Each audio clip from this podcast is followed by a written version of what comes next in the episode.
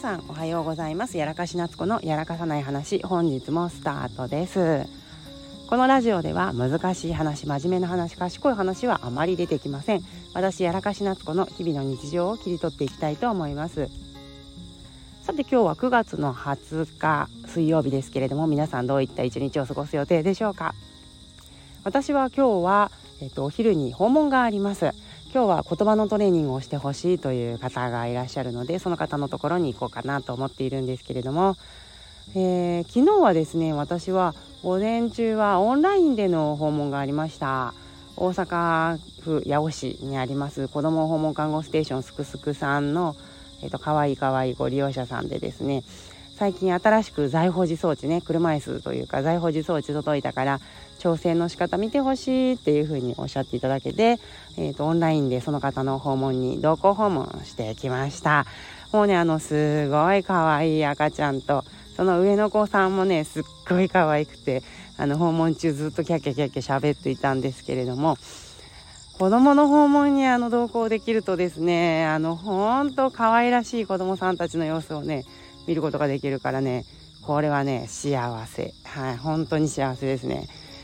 でちなみに昨日はその財宝寺装置を整えるっていうところをやってたんですけど、まあ、案外案外というかしっかりとあのお母さんが器用に車椅子財宝寺調整してくださって無事に財宝寺装置整っております。その後ね午後はねあのー、税理士さんとあの法人のあの法人税とかのねお話をちょっとしたというところです。ちょうど決算が終わったところなので最近税理士さんとのやり取りがちょっと多いですけれども無事にえーと、今期のですね今期とか前期のあの法人税関係ですね税金関係とか決算関係が終わったところでございます。よかったよかった。やっぱねこういうのを無事に1個ずつ終えていかないと不安ですね。ちなみにあのなんかこうやっぱ独立をするというか起業すると今までこう喋ったことのないなんか税理士さんとか弁護士さんとお話しする機会がやっぱり増えるんですよね。で最近あの私書類のチェックでリーガルチェックってやつですね。契約書とかが法律的に間違ってないですかとかああいうのを弁護士さんにお願いしたんですよ。でなんかやっぱりこうどういう人がいいかなっていうのがなかなかわからなくっていろいろこう探してなんとなくこの人と思った人にお願いをしたんですけどすごくねあのよくしてもらえてと言ったら変ですけどすごくいい方でまあそんな当たり前だよってねお仕事なんだからって言われちゃいそうですけどいやでもねすごいよくしていただけてあのこの書類もちょっとチェックしてほしいっていうわがままとかもねプラスアルファのわがままとかもあのすごく優しく見てくださいました。あのー、やっぱり持ちは持ちやじゃないけどちゃんと見てもらえるに越したことないなっていうのはすごく感じていてあの今回リーガルチェック初めて受けたんですけどすごい良かった。なんかたまにねあのー、なんかなんていうんですかあの広告とかですっごいなんか安い行政書士さんとかすっごい安い弁護士さんの相談費用とか上がってくるけどなんかやっぱああいうのって、まあ、怖いわけじゃないですけど、まあ、その書類上の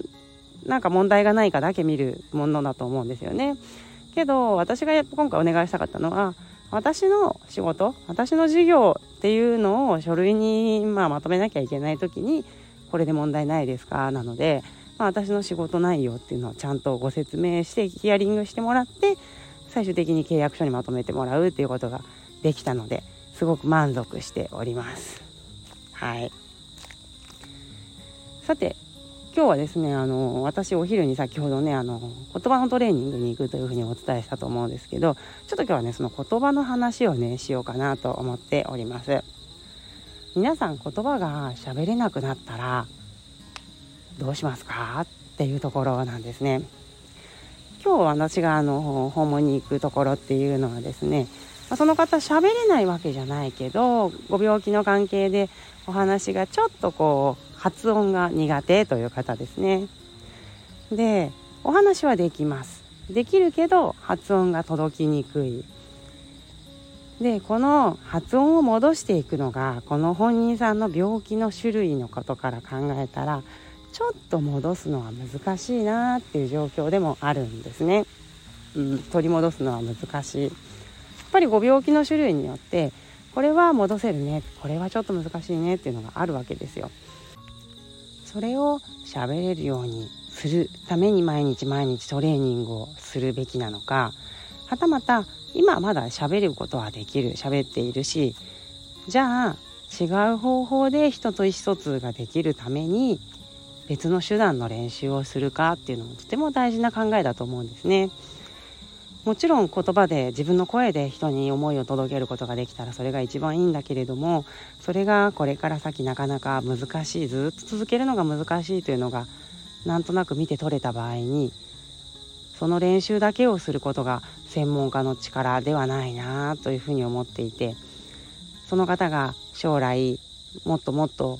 まあ、ご病気が進行していったりとか年を重ねた後にあの声だけにねとろあの引っ張られて声だけにとらわれて声を使うことだけに頭を意識をしていたらもう他のコミュニケーション手段なくなっちゃうんですよね。例えば今パソコンとか AI も発達していていろんな方法でスイッチ一つだったり視線一つで50音表を打てたりとか50音表で会話することができるっていう時代になってきているしこれから先これってもっともっと進化していくそうなるとパソコンで自分の意思を伝える方法もたくさんこれから先出てくるわけですよね。もちろん自分の声のトレーニングも大事だけどそういうふうにパソコンとかコンピューター使って自分の意思を届けるっていう方法を模索することも実はすごいすごい大事かなと思っています。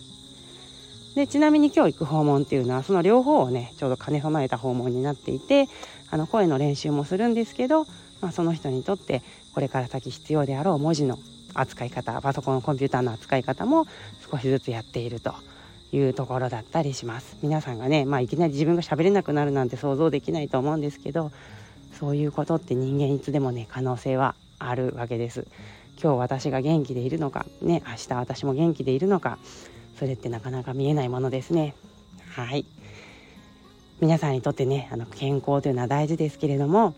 でもいつ何時何があるかわからないというのは考えながら過ごしていかないといけないなって自分の命もね大事にしなきゃいけないなと思ってもらえるきっかけになったら嬉しいです。